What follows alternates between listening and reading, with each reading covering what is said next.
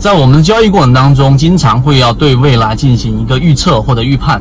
那么今天我们用三分钟最简短的时间来告知给大家，在预测这个角度，我们怎么去理解，以及怎么样去辅助我们在未来啊和后面的行情进行套利。首先，我们先要理解预测，预测这个事情能不能发生呢？我们不做和稀泥的解释，我们圈子里面有一个非常明确的答案，并且我们坚信这是一个正确的方向，那就是未来是不可预测的。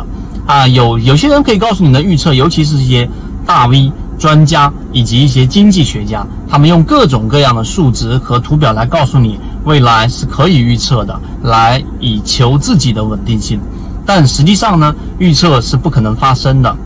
就像我们人类进化一样，我们人类能出现在这么茫茫的宇宙当中的概率是极其极其之小，但最终我们出现了。那怎么样去解释预测是不可能发生的呢？大家可以去了解一下三体运动。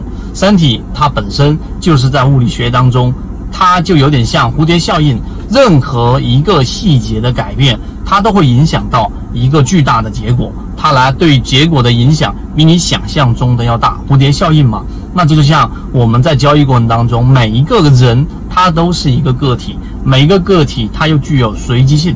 所以在这个角度，我们不去拓展去说，来告诉给大家，未来是不可预测的。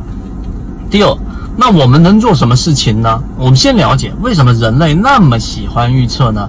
这个可能，呃，在一个角度上，我们最近的呃这个解读当中，我们研报当中给大家去讲过，很可能是因为我们人类在进化过程当中去得出的一个结果。我们喜欢预预测，为什么？我举一个简单的例子，我在进化岛里也分享了，就像是我打对方一拳鼻子，那么这个时候呢，我们会预想。他有可能会打回我一拳，或者是直接打电话给他的律师等等等等。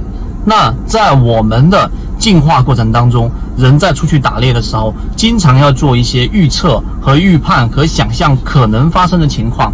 那很有可能就是一句话，当时我们发到圈子里面，那就是让我们的猜想替我们去死。也就是说，只要我们学会去预想后面可能发生的结果，可能我们就能在。丛林当中捡回一条命，让我们的想法替我去死，这个也是我们说到的这一个很核心的一个关键，这是第二点。那第三点，那我们就 无能为力了吗？答案是否定的。我们还有我们能做的事情。我们能做的事情，并不是去预测未来的市场，其中有两个小的分支，我想分享给我们圈子里面所有船员。第一个分支就是预测，随着时间的越来越长和你周期越来越大。它的准确性会越来越低，所以我们更倾向于短期的预判，在股票市场里面是可以做到的，而长期是不能做到的。这是第一个关于呃预测或者说预判的一个角度。第二个角度，我们不能去预测未来，但是我们可以去把未来可能发生的情况以及产生的影响要做好提前的准备。